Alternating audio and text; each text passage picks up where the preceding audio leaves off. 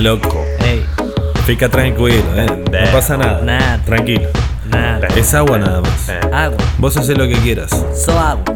Pero. Nada que te pueda pasar.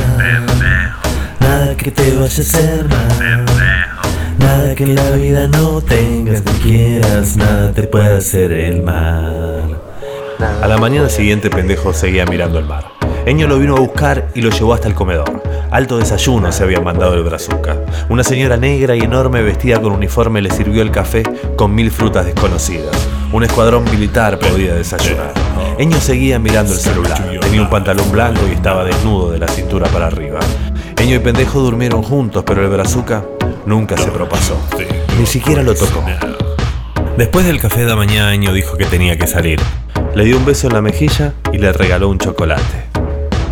Para que no me extrañes, le dijo. Y pendejo se quedó solo. Lo primero que hizo fue buscar el celular en la mochila y buscar un cargador.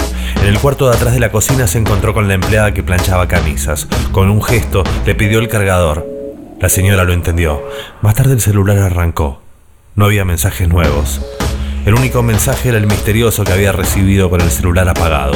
Pendejo abrió la ubicación que le habían mandado. Era ahí mismo, en Río de Janeiro, a 10 kilómetros. Mandó un mensaje a ese número desconocido. Hola, acá pendejo. ¿Quién sos? Y compartió la ubicación.